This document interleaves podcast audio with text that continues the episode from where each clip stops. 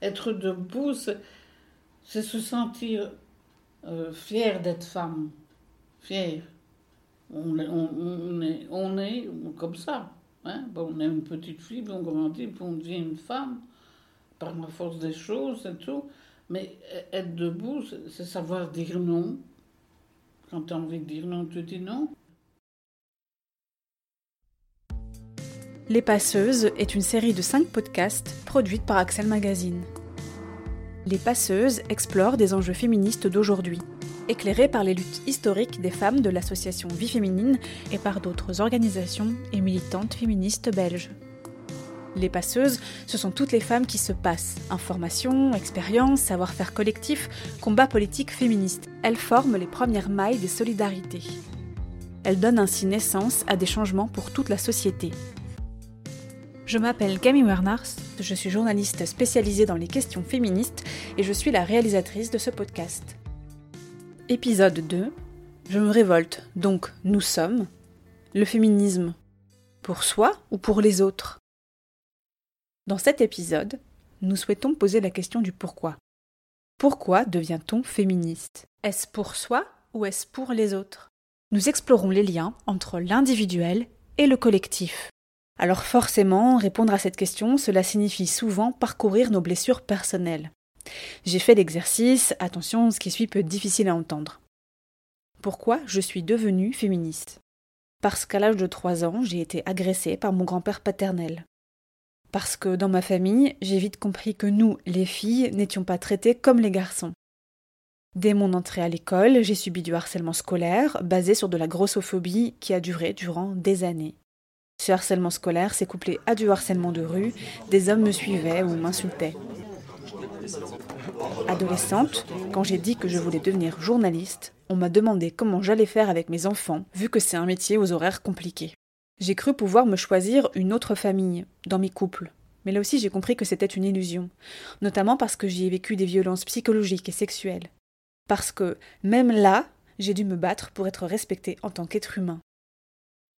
En faisant la somme de toutes ces parties de mon histoire, pour moi la question est plutôt comment aurais-je pu ne pas devenir féministe? C'est aussi ce que j'ai entendu dans les mots de Pierrette Herman, 89 ans, militante historique au sein de Vie Féminine, qui raconte un certain cheminement. J'ai pris le train jusque chez elle à Dinan, un jour d'avril où la neige tombait.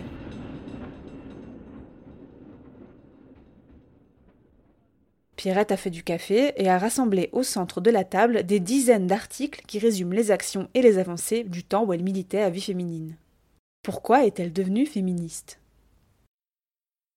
Je n'étais qu'une servante. J'ai commencé à travailler à l'âge de 14 ans. Comme euh, on m'a appris à travailler, voilà, à nettoyer, à frotter. Ça, on me l'a appris, mais sur place, chez des patrons. Et puis quand euh, les, années ont passé, il y a eu un problème avec le patron. Pas à cause de moi, mais enfin, j'ai dû quitter. Je suis allée dans une autre maison. Mais là, c'était pas du tout la même chose. C'était pas ça. C'était des gens très riches et qui me... Il y avait une différence. Qu'est-ce que le féminisme lui a apporté à elle, personnellement? C'est pouvoir m'exprimer. On était quelques-unes on m'a dit, mais tu ne dis rien. Ben non, j'écoute que je dis. Et puis, j'ai coupé la parole à Suzanne. Elle expliquait quelque chose. Et puis, je me suis lancée. Et il n'y a plus eu moyen de m'arrêter. Et c'est comme ça que j'ai appris à parler, à former des phrases. Et elles m'ont poussée. Hein. Simone, Simone, elle est venue me trouver. Hein. Elle a dit, il n'y a que toi qui peux y aller. T'as compris? Et effectivement, j'ai n'ai pas eu peur de, de parler elles ont, une confiance en moi. Selon Pierrette Herman, le féminisme lui permet aussi de décrypter plus largement le monde qui l'entoure, notamment parce que Vie Féminine organise des réunions d'information lors du changement de monnaie, du passage du franc belge à l'euro. Donc c'est en 2000 qu'on a changé le franc. Hein ah bon, on a eu des réunions là-dessus pour démoter, oh, qu'il nous fallait faire des calculs et tout ça. et ça a été pénible. Hein. On les a fait à Dinan, on les a fait Borin, on les a fait à Astière, je crois. Je suis allée aux trois réunions. Pourquoi? Parce que ben, c'était difficile à faire rentrer dans ma tête. Pour, qu'on soit quand même. On, on, écoute, quand, quand tu n'as pas fait d'études, Marguerite, elle n'avait pas fait d'études non plus. Hein. Elle n'a pas fait ses moyennes. Hein. Je parle de Marguerite parce que pour moi, c'est. Euh, elle était plus âgée que moi, on se considérait grande sœur, petite sœur, tu vois. Euh, euh, je disais, ben, si Marguerite le dit, c'est que c'est vrai. Hein. Elle disait, je ne comprends rien, moi, Pierrette, qu'elle disait. Est-ce que tu imagines, on va payer Oh, quelle affaire Elle nous expliquait beaucoup de choses. Hein. La mondialisation, déjà du temps de Mademoiselle Rosin, on en parlait. Donc ça, j'étais vraiment jeune femme. Hein. Parce qu'elle disait qu'on avait droit, nous, en Europe, à toutes sortes de choses qui, qui se vendaient dans le monde entier. Et que si on n'avait pas les paysans de, de par là, on n'aurait pas notre richesse. Donc tu vois, j'ai appris beaucoup de choses. Si j'étais par la vie féminine, je n'aurais pas su tout ça. Maintenant, je j'oublie.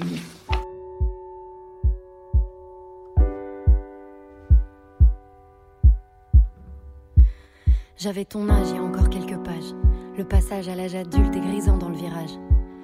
Devenir une femme, y a pas de stage, pas de rattrapage. Je sais que tu l'as pas décidé, mais tu le portes cet héritage, alors apprends à faire avec. Rien n'est acquis, vraiment. Mais n'oublie pas d'être une femme avant d'être une maman. Pense à ton arrière-grand-mère qui pouvait pas décider, même pas divorcer, à peine respirer. Fais pas l'enfant gâté, rien n'est jamais gagné. Écoute, j'ai pris quelques notes.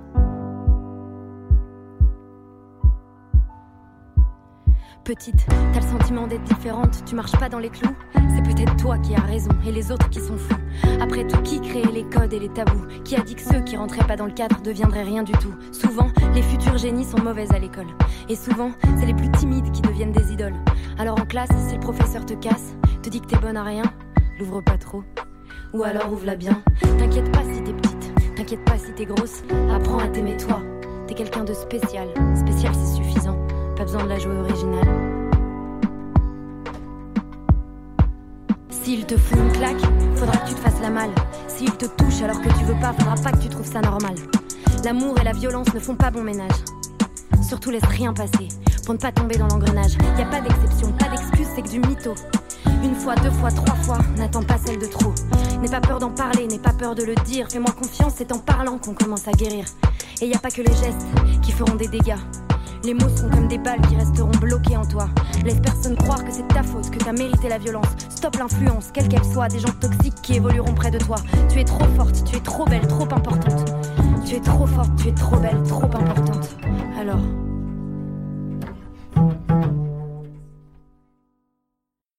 À la base d'un engagement féministe, il y a donc cette prise de conscience par les femmes des discriminations qu'elles subissent dans la société patriarcale. Mais le féminisme, c'est aussi, et peut-être surtout, ancrer ce vécu individuel dans une histoire collective, celle de toutes les autres femmes. Valérie Ludwood, directrice de l'association féministe L'Université des femmes. Le féminisme, c'est partir de soi pour aller vers les autres, déjà en partageant son expérience. Hein, c'est ça, c'est la, la, fameuse, c'est comme la fameuse référence politique du féminisme, le privé politique. Et pourquoi est-ce qu'on devient féministe? Ça, c'est la question, je pense, initiale. On devient féministe parce qu'on sent, on sent qu'on vit une injustice. Euh, et on se dit, tiens, en fait, je suis concernée euh, par ça, mais je suis pas concernée toute seule. Je suis pas concernée toute seule. En fait, on est, on est concerné de manière euh, collective. Donc voilà. Donc je pense effectivement que c'est partir de soi et c'est partir de ce qu'on vit, de ce qu'on sent et pouvoir le confronter à ce que disent d'autres femmes. Et, alors se rendre compte qu'en fait, nous ne sommes plus seuls. Nous ne sommes pas seuls en fait à vivre ça. Nous ne sommes pas des individus euh, déconnectés les uns des autres, contrairement à ce que, les sociétés patriarcales voudraient nous, nous faire croire. Euh, alors qu'en fait, commencer à partager euh, nos points de vue ensemble, à les confronter, parfois à pas être d'accord d'ailleurs sur ceci, c'est quand même entrer dans une démarche de construction du collectif. Bah, moi, je suis devenue féministe à partir d'une expérience familiale, je pense laquelle il était clair que mm, les filles n'avaient pas la même valeur que les garçons. Et que dès qu'un homme apparaissait dans le paysage, euh, les femmes n'existaient plus. et les enfants encore moins. que tout le monde devait être soumis aux hommes. Mon frère a toujours eu euh, plus d'importance que, ses sœurs, par exemple. Et nos conjoints ont, parfois au moins autant d'importance que nous. Si pas plus. Ce sont des choses dont on se rend compte très petit. Très petit. Dans, l'arrivée de le développement de la fratrie, qu'on appelle d'ailleurs fratrie, hein, pas sœurie. Fatima Zora Haït El Mahati, fondatrice et membre du collectif féministe décolonial Imazirène. Euh, comment ça s'est passé pour moi? En fait, moi j'ai la chance d'être, euh, d'avoir euh, grandi dans un environnement familial très sain. mais après, on grandit, on se rend compte, forcément, on entend l'histoire de la grande-tante qui a divorcé, on, se rend compte très jeune dans, les récits qu'on entend autour de nous, des femmes qui nous entourent, que, que, quoi qu'on fasse en tant que femme, on a forcément tort. Euh, et, et, j'étais énervée très tôt, moi. J'ai toujours été très énervée quand j'entendais des récits comme ça. Et euh, le militantisme, déjà, moi, le, mot militante, je ne le connaissais pas jusqu'à ce qu'on me décrive comme étant militante. Euh, c'est un peu triste à dire, mais moi, c'est un jargon déjà. Le monde militant, je le, je le connaissais pas. Le jargon, je le maîtrisais absolument pas. Et, c'est simplement le, la question de survie.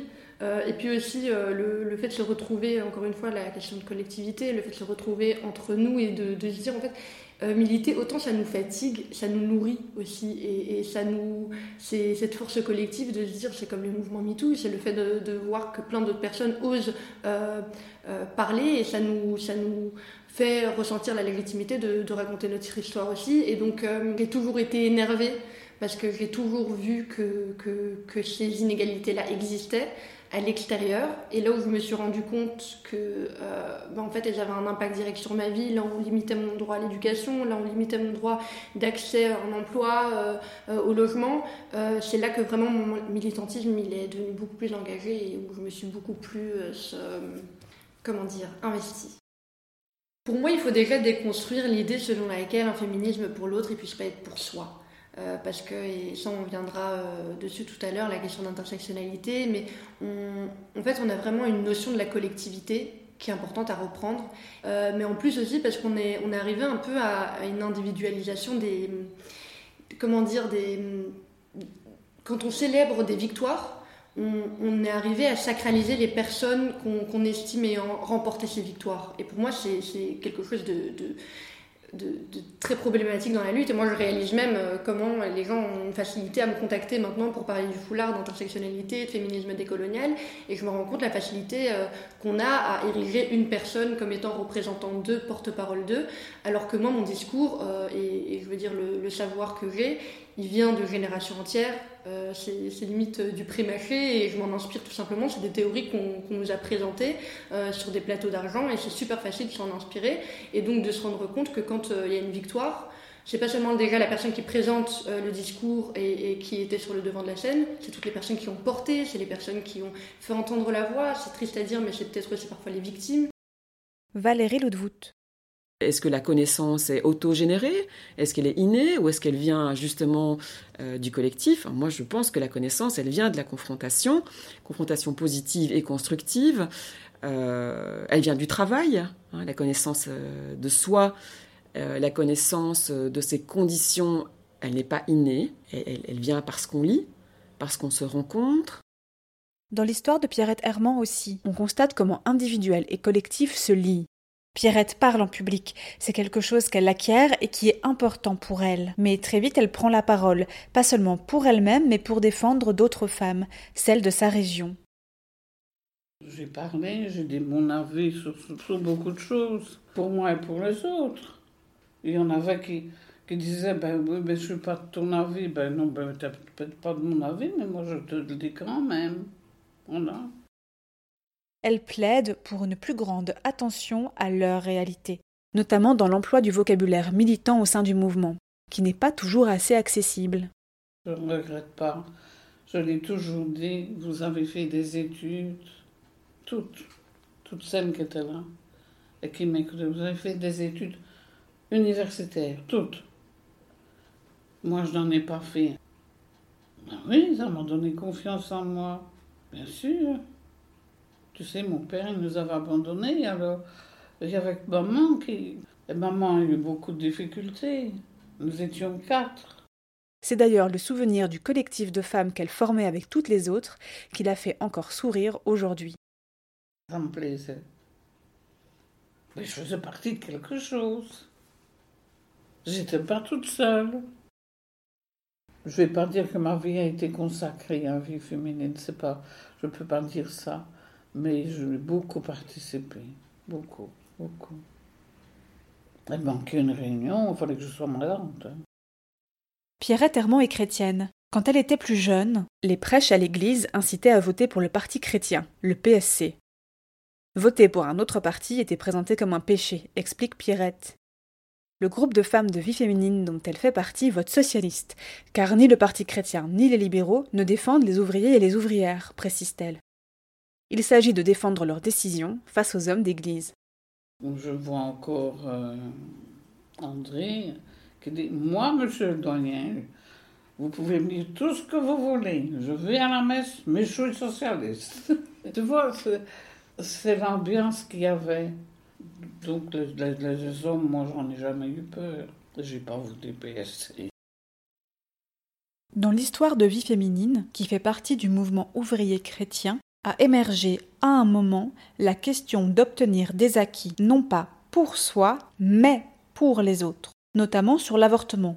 D'après l'historienne Juliette Masquelier, durant toutes les années 1970, Vie féminine a une position plutôt empathique pour les femmes confrontées à des grossesses non désirées mais est fermement opposé à la libéralisation de l'avortement et craint par-dessus tout la banalisation.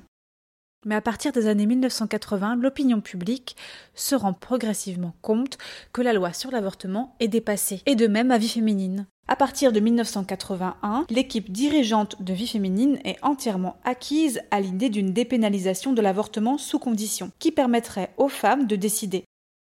Mais le problème, c'est qu'il y a de très fortes réticences au sein du mouvement, parmi les membres, qui considèrent encore, tout comme les évêques, que l'avortement est un crime, et qui trouvent scandaleux qu'un mouvement chrétien puisse soutenir la dépénalisation. Des réunions vont être organisées, des conférences, des discussions, et il faudra cinq ans pour arriver à faire voter en 1986 le soutien officiel de vie féminine à la proposition de loi de dépénalisation partielle de l'avortement des sénateurs l'allemand Hermann Milkilsen. C'est ici qu'on arrive à la question pour soi ou pour les autres, souligne Juliette Masquelier. L'argument central de ces débats, avec lequel elles essayent de convaincre leurs membres, c'est la question du pluralisme c'est de dire justement que agir chrétiennement, c'est d'être tolérante, permettre à des personnes en difficulté de pouvoir avorter légalement. En gros, il s'agit de convaincre leurs membres de soutenir une loi qui puisse permettre à toute femme d'avorter dans de bonnes conditions, même si elle-même ne voudrait pas le faire. L'historienne explique C'est quelque chose que j'ai beaucoup entendu parmi les membres de l'époque que j'ai interrogés. Moi, personnellement, je ne le ferai pas, mais c'est important que ce soit possible de le faire. Notons aussi que toutes les membres ne se sont pas laissées convaincre et que nombre d'entre elles ont quitté le mouvement quand les responsables ont voté le soutien à la dépénalisation partielle de l'avortement. Juliette Masquelier précise encore que cet argument, pas du tout pour moi, mais pour les autres, est potentiellement surtout de l'ordre du discours dans le but de rassembler le mouvement derrière une valeur commune de tolérance, car il est bien évident que des femmes chrétiennes aussi étaient concernées par les avortements. Pierrette Herman. C'était ça, il dit le plus de femmes. Il fallait les mettre debout. Il faut pas qu'elles restent assises. Maintenant, on est assises. Il faut pas. Il faut marcher. Être debout, c'est se sentir euh, fier d'être femme fier. On, on, est, on est comme ça. Hein? on est une petite fille, puis on grandit, on devient une femme par la force des choses et tout. Mais e-, être debout, c'est savoir dire non. Quand tu as envie de dire non, tu dis non. C'est moi ce que je ressens. Et c'est ce que j'ai fait. Parce que c'est vrai que si on est deux, trois, on ne sait pas faire grand-chose. Mais si on est nombreuses, on ne peut pas se penser comme étant déconnecté des autres femmes dans le féminisme. Valérie Ludwood de l'Université des femmes. Sinon, on est dans une approche. Euh, euh, alors, il, paraît qu'on peut être dans, euh, dans une sorte de féminisme du choix ou de l'individu, alors oui, l'affirmation individuelle, c'est important parce que voilà, on est transformé par les autres, on est transformé par le collectif. Mais c'est bien là qu'est le, propre en fait de la politisation, c'est d'être transformé. C'est d'être transformé et de transformer le monde. Et de ne pas réduire ça justement à des questions euh, du soi, hein, de parce que je le veux, ce serait féministe, ou parce que je le choisis, ce serait féministe. Non, c'est d'essayer de voir ensemble comment on va construire un monde qui soit débarrassé du, du patriarcat. Voilà, donc c'est une démarche collective. Toute seule, on n'arrive à rien. Et donc, c'est comment est-ce qu'on va essayer justement de construire euh, une lutte dans laquelle on va respecter les trajets de chacune, euh, nous accompagner mutuellement et former un collectif fort. Le collectif fort, et là aussi c'est circulaire, il ne peut exister que parce qu'on a des bonnes assises individuelles, mais les bonnes assises individuelles sont aussi nourries par le collectif qui est fort. Si on regarde nos sociétés, on ne peut quand même pas dire que le patriarcat est un projet tellement réussi. On est dans des sociétés profondément inégalitaires, alors que là aussi, le projet euh, néolibéral est de faire croire que c'est là. Et comme euh, l'égalité serait là, eh bien, nous serions libres euh, de nous vendre sexuellement aux hommes, nous serions libres fait, d'un tas de choses. en tout cas, ça, ne, ça, ça transgresse, mais ça ne subvertit pas. Or, il me semble que le propre du féminisme, c'est bien de subvertir le patriarcat. Quel lien alors entre féminisme et liberté individuelle? Mais la liberté, c'est aussi le vocabulaire néolibéral. Euh, donc voilà, et je pense qu'il y a peut-être une confusion entre libération des femmes, donc se libérer de quelque chose, c'est bien se libérer d'un joug, c'est bien euh, se libérer d'une situation d'enfermement, évidemment, c'est bien sortir des cases euh, euh, dans lesquelles les femmes sont priées de rester. Mais euh, est-ce pour autant euh, revendiquer la, liberté comme paradigme social? Là où il me semble qu'on pourrait imaginer un paradigme du lien réciproque, un, paradigme du soin, justement, un paradigme de, de, de, oui, de la réciprocité, et pas de la liberté qui est alors comprise comme une liberté individuelle, euh, mais qui est libre? Qui est libre euh, de ne pas? Alors je prends souvent euh, la figure de Bill Gates. Pour moi, voilà, une des seules figures libres dans notre monde, c'est Bill Gates. Bill Gates est libre de faire n'importe quoi. C'est un homme. Il est multimilliardaire. Il est blanc. il est libre patriarcat et néolibéralisme se renforceraient l'un et l'autre pour arriver à cette focalisation sur les libertés individuelles. Nombre de concepts féministes nés dans les années 70 ont été récupérés par des approches plus individualistes et atomisées, dans un contexte capitaliste néolibéral, écrit l'Université des femmes. Et il faut dire que militer au sein du mouvement féministe relève souvent du numéro d'équilibriste. Par exemple, quand on tire trop du côté d'un féminisme pour les autres et pas du tout pour soi, qu'on ne s'écoute plus, on peut en arriver au burn-out militant. J'ai écrit un article pour Axel Magazine en 2018 à ce sujet, qui s'intitule Changer le monde, oui, mais sans s'oublier.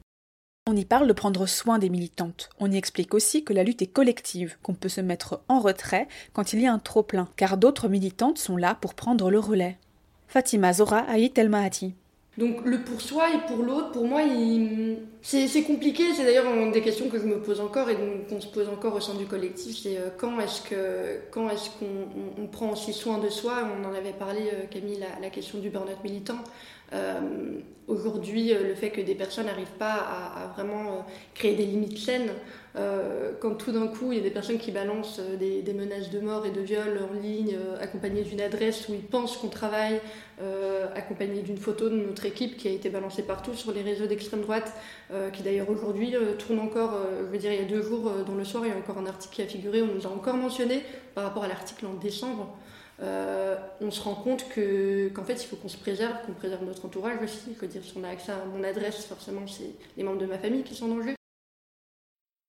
Et là, je reprends ce qu'une militante, Roxane, disait un jour, et c'est hyper intéressant s'il faut justement euh, repenser à toutes les questions de néolibéral, euh, d'imprégnation individualiste euh, et compagnie. Cette fameuse phrase Prends soin de toi. c'est chouette, mais en même temps, c'est vrai que c'est aussi hyper individualiste. Parce que ce qu'elle disait, c'était tellement vrai, c'était est-ce que, est que quelqu'un peut prendre soin de toi? C'est pas toi prends soin de toi toute seule dans ton coin, c'est est-ce que quelqu'un, est-ce que nous pouvons prendre soin de toi? Et finalement, je trouve que ça, dit aussi bien les choses sur le modèle féministe qu'on veut, mais qui peuvent aussi être développés étatiquement. Je dirais, la sécurité sociale, c'est un modèle terriblement féministe, aussi désagrégé par les politiques néolibérales en Belgique. Mais la sécurité sociale, c'est un modèle de tontine, en fait. C'est ce que font beaucoup de femmes dans le monde, surtout dans les sociétés sans sécurité sociale, c'est qu'elles font des pots communs d'assurance au cas où elles perdent leur, euh, leur, emploi, au cas où elles sont malades, au cas, dans, les cas dans lesquels elles vont faire garder leurs enfants. Donc voilà, donc on voit que prendre soin des citoyennes ou des citoyens, ça peut, paraître, ça peut, passer aussi par des modèles politiques forts qui en fait ne font jamais que euh, organiser euh, étatiquement des modèles qui sont déjà éprouvés par, ici par les communautés de femmes. À l'autre extrémité, quand on tire trop le féminisme vers soi et vers celle qui nous ressemble, on peut en oublier toutes les autres femmes. En 1981, la militante afroféministe Bellux écrit dans son livre Ne suis-je pas une femme j'ai perdu mes illusions lorsque j'ai vu plusieurs groupes de femmes s'approprier le féminisme à des fins individuelles et opportunistes. Elles manifestaient peu d'intérêt pour le statut des femmes en tant que groupe collectif dans la société. Leur intérêt principal était de faire du féminisme un forum pour l'expression de leurs propres besoins et désirs autocentrés. Elles n'ont pas une seule seconde envisagé la possibilité que leurs intérêts puissent ne pas représenter les intérêts des femmes opprimées. Le titre du livre de Bellux, Ne suis-je pas une femme? Est une référence directe à un discours de la militante afroféministe pour le droit de vote des femmes, Sojourner Truth, qui appelait déjà au XIXe siècle à adopter une grille de lecture intersectionnelle, c'est-à-dire à, l'intersection entre les différentes discriminations que subissent les femmes. Ne suis-je pas une femme? était une question adressée aux femmes et aux féministes blanches afin de leur faire prendre conscience des réalités des femmes noires qui travaillaient pour elles. Si le terme intersectionnalité a été popularisé par la juriste Kimberly Crenshaw en 1989, il remonte à bien plus loin dans le temps. Et aujourd'hui, cette question reste prégnante. Lutter pour les femmes sans papier, pour les travailleuses des titres-services ou de la petite enfance, n'est-ce pas aussi lutter pour nous toutes? Dans un article intitulé Les éclats du plafond de verre, écrit par Irene Koffer pour Axel Magazine, l'autrice s'intéresse au plancher collant, celui où restent scotchées tant de femmes dans des métiers peu valorisés, mal rémunérés, aux horaires atypiques et aux conditions de travail pénibles. Irène Koffer observe Les féministes ne l'ont sans doute pas voulu, mais leurs victoires ont eu un effet secondaire indésirable creuser les inégalités entre les femmes elles-mêmes. Tandis que tout en haut de l'échelle sociale, certaines atteignent des sommets autrefois inimaginables, d'autres, bien plus nombreuses, se débattent sur un plancher collant, dans des vies de plus en plus précaires. Les autrices du livre Féminisme pour les 99%, Nancy Fraser, Cynthia Arouza et Titi Bhattacharya, le résument avec cette phrase Nous n'avons aucun intérêt à briser le plafond de verre si l'immense majorité des femmes continue d'en nettoyer les éclats.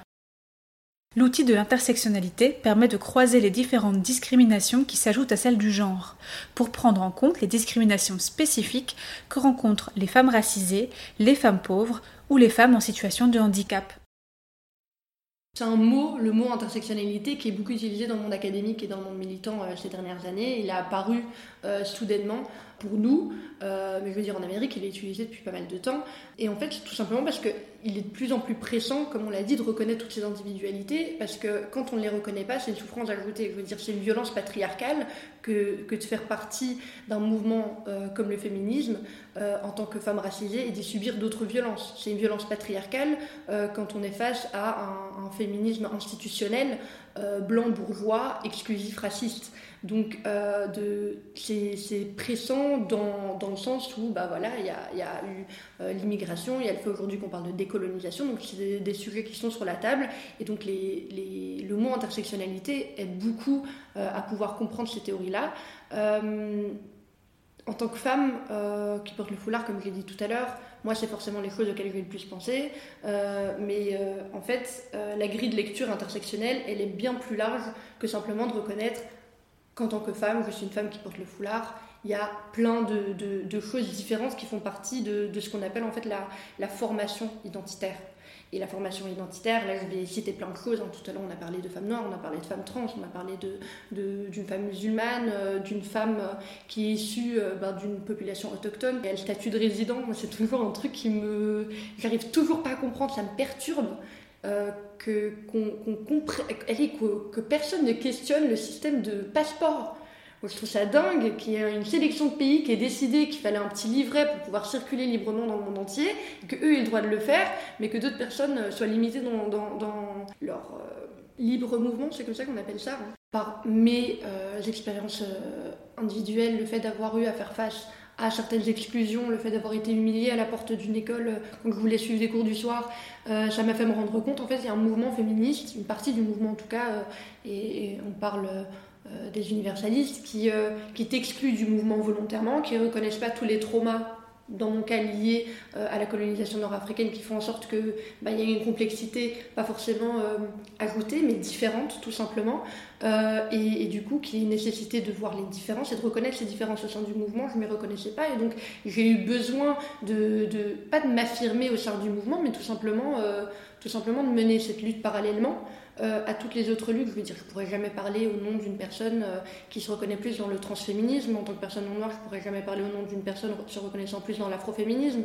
Euh, mais je veux dire, le fait que toi et moi on soit assises l'une à côté de l'autre, Camille, et que par le foulard que je porte, et comme je suis aujourd'hui, moi j'ai pas accès à certains, établissements scolaires dans ce pays ou certaines administrations, c'est pas une chose que toi ou moi on décide.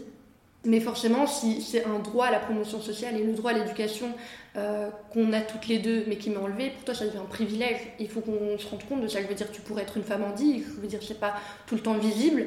Et donc, dans ce cas-là, ce qui devrait être notre droit toutes les deux, à avoir un accès au transport public, à, l'espace public, ben, ça serait mon privilège à moi. Il faut qu'on s'en rende compte, pas forcément pour se monter les unes contre les autres et pour créer euh, des, des, des catégories et hiérarchiser euh, quelle catégorie de femmes souffrirait le plus, mais simplement de se rendre compte qu'il y a des euh, expériences individuelles et spécifiques différentes. Il faut toutes les prendre en compte euh, si on veut euh, tout simplement pouvoir trouver des solutions pour toutes ces réalités différentes. La non-mixité également est mal comprise et critiquée. Quand des femmes racisées se rassemblent entre elles, on les accuse par exemple d'exclure les autres, de favoriser un certain entre-soi.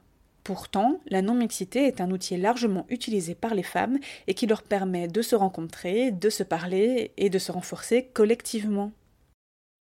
Le but, c'est de, faire du collectif parce que euh, aujourd'hui, il y a beaucoup de personnes qui sont très opposées à la question de mixité choisie dans certains cas de non-mixité.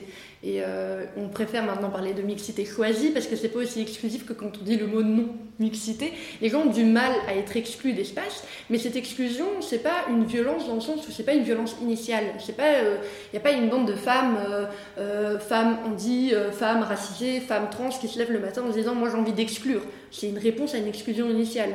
Donc le fait de pouvoir s'organiser et trouver les outils d'abord, de se mettre d'accord, hein, c'est aussi simple que ça, c'est de dire, ok, qu'est-ce qu'on subit, comment y trouver des solutions, et quelles sont nos, revendications collectives pour ensuite pouvoir les apporter à la table avec d'autres personnes qui partagent les mêmes valeurs euh, féministes et pour pouvoir trouver euh, à ce moment-là, encore une fois, une, euh, une autre ouais, un autre moyen de lutter collectivement. Donc c'est en, aucun cas des manières de, créer des cloisons, c'est vraiment l'idée de, de, comprendre d'abord ce qui se passe. Et euh, dans, le cas des safe space, euh, des, des, espaces en mixité choisie, c'est aussi la question de... Il y a des traumas, des personnes ont besoin aussi tout simplement de se sentir réconfortées, euh, soutenues, compris, de ne pas avoir à faire face à, à une violence. Et là, il faut se rendre compte, encore une fois, il n'y a rien qui est garanti. Parce que moi, je suis une femme musulmane, mais je suis une femme musulmane non noire, donc dans un espace euh, avec d'autres femmes, je pourrais faire une remarque raciste. Je suis une femme euh, musulmane, cis, hétéro, euh, je pourrais faire une remarque homophobe. Je suis une femme musulmane sunnite, en sachant que c'est une majorité dans la communauté musulmane et que les personnes chiites subissent aussi une oppression. à ce moment-là, je pourrais. Donc, il y a vraiment la, nécessité de reconnaître que même ces espaces en mixité choisie, on dit parfois que ce sont des safer spaces, mais jamais vraiment des espaces safe.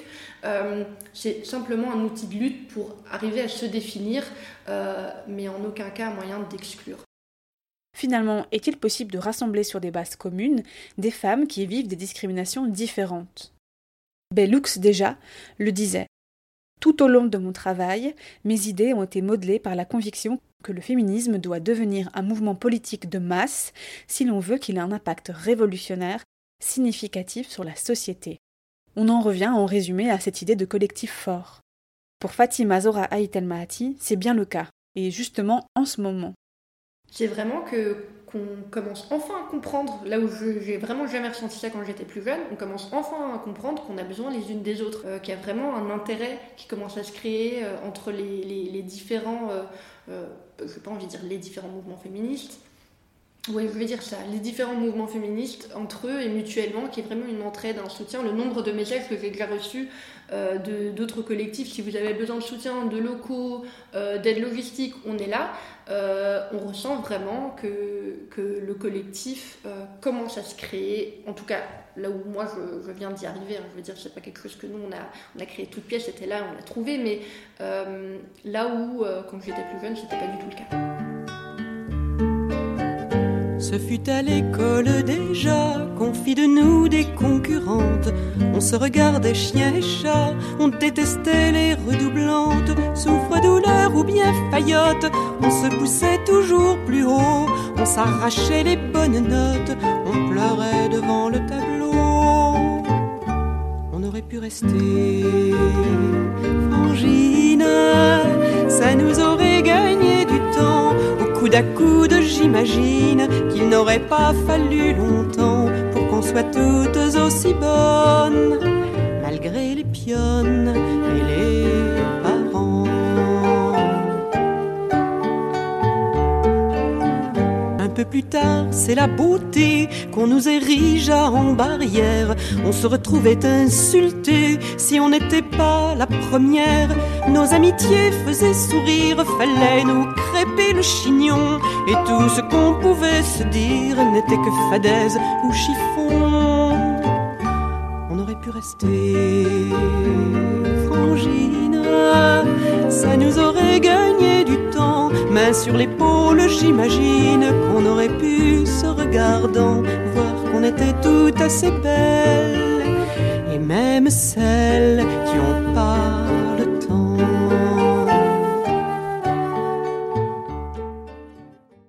À propos de ce morceau de la chanteuse féministe française Anne Sylvestre, le journal Libération écrivait en décembre 2020, lors de son décès, Anne Sylvestre appelait de ses voeux à la sororité, dans le titre Frangine, en 1977, imaginant la puissance transformatrice des solidarités féminines. Sororité, ça y est, le mot est lâché.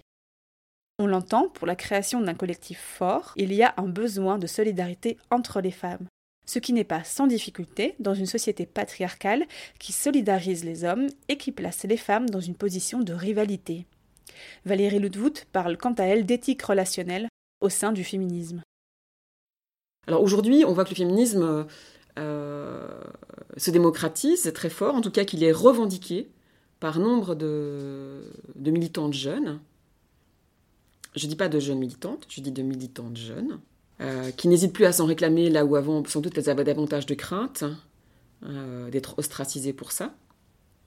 Donc on voit qu'il y a une diffusion comme ça du féminisme. Mais pour moi, il doit continuer à partir de l'expérience vécue de la discrimination. Et puis quand on met les femmes ensemble, voilà, elles, partagent. Il me semble aussi que le féminisme, tel que je le conçois, c'est aussi la question de l'éthique relationnelle. Et l'éthique relationnelle, c'est comment je et comment nous nous comportons les unes envers les autres. Avec le refus de la violence, le refus de répéter, euh, je vais le dire en anglais, des, patterns, des, patrons, si on peut dire, euh, masculins, ou en tout cas qui sont définis comme tels, puisque la masculinité, elle est sociale comme la féminité est sociale et que donc elle bouge selon les époques. la, masculinité reste quand même euh, l'apanage de postures égoïstes, de postures euh, fraternelle, justement, hein, alors qu'on nous refuse la sororité et que d'ailleurs nous, euh, nous féministes, nous, peinons aussi à, penser et à construire cette sororité, hein, que certaines d'ailleurs refusent, elles disent, elles ça n'existe pas. Alors peut-être ça n'existe pas, mais en tout cas il faut espérer la construire.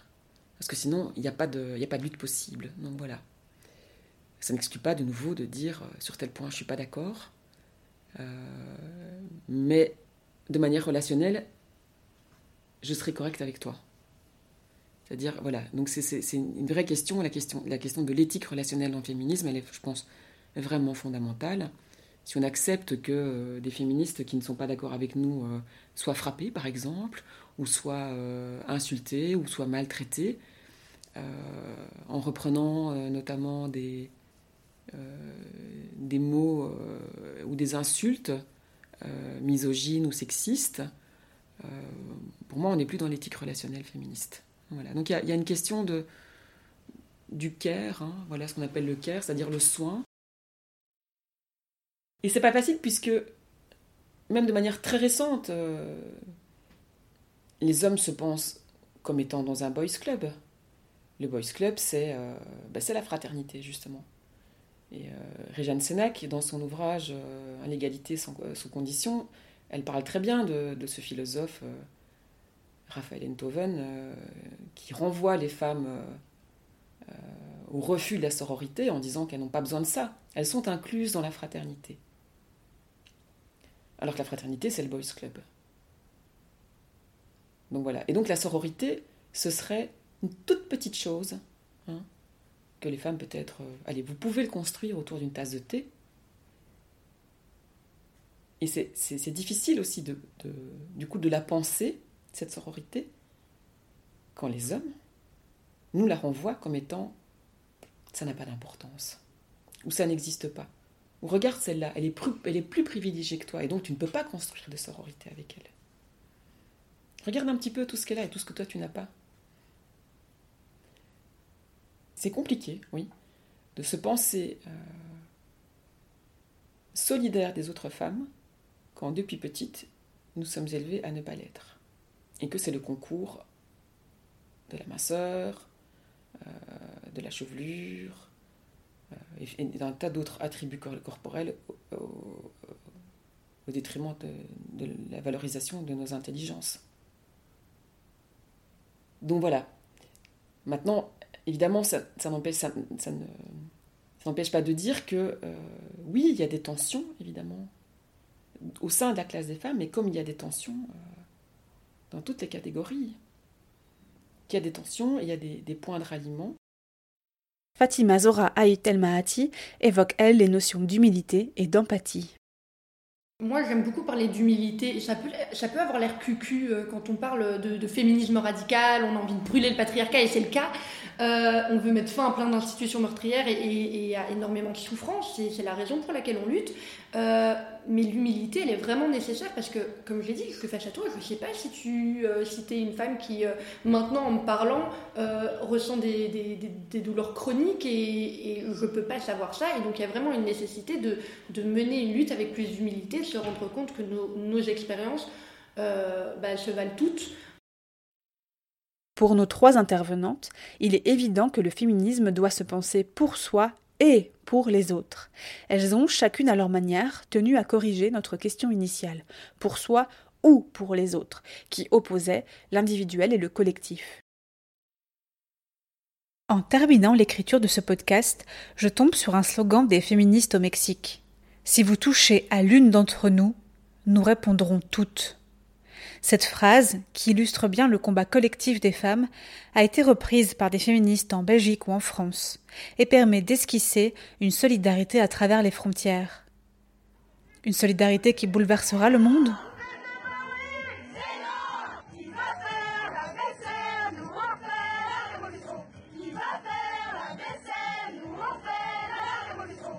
c'est très difficile d'être en nous et en même temps le nous bien sûr doit être questionné. Comment est-ce qu'on construit et nous ne sommes pas toutes identiques les unes aux autres. On a bien parlé du croisement des rapports sociaux. Euh, il est évident que euh, si on est euh, une dame de ménage noire, on n'est pas dans les mêmes conditions que si on est une dame qui a certains capitaux et, qui est blanche. Donc le nous, il doit être, il doit être construit, sinon il n'y a pas de changement.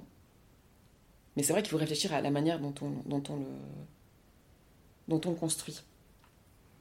Je sais pas, il y a un truc que, je disais avant, j'ai arrêté de le dire parce que les gens le prenaient mal, mais je vais quand même le dire maintenant, c'est euh, le fait de partir du monde des plus faibles. Parce que tout à l'heure, j'ai dit, faut pas hiérarchiser, mais au final, on sait que quand il y a plusieurs croisements qui se font dans l'identité de quelqu'un, forcément, une réalité, elle est plus compliquée. Aujourd'hui, euh, c'est difficile d'être une femme, euh, mais, euh, mais il faut oser dire que euh, bah, quand on n'a pas accès au monde euh, de l'éducation comme tout le monde et qu'on est financièrement dépendant de notre entourage, majoritairement masculin, c'est un danger en fait, c'est littéralement dangereux. Donc d'oser tout simplement partir des réalités des, des personnes dont on estime que les réalités sont plus compliquées que les nôtres. Si on a des individus qui se mettent à déterminer individuellement les normes de l'égalité, ça devient la tyrannie.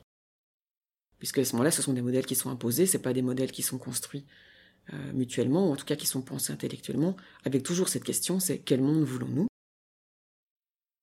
Comment peut-il être bon pour les plus vulnérables d'entre nous? Et les plus vulnérables, oui, bah, finalement, ce sont euh, un peu tous ceux, qui, tous ceux et toutes celles qui sont euh, dits à la marge. C'est parfois un peu tous ceux qui ne sont pas des hommes blancs riches. Merci pour votre écoute. Ce podcast a été réalisé dans le cadre des 100 ans de vie féminine. Cet épisode n'aurait pas pu se faire sans certaines passeuses. Aurore Kesch, présidente de Vie Féminine, Juliette Masquelier, historienne, Juliette Bosset pour la musique du générique, Sabine Panet, rédactrice en chef du magazine Axel, et Stéphanie D'Ambroise, secrétaire de rédaction.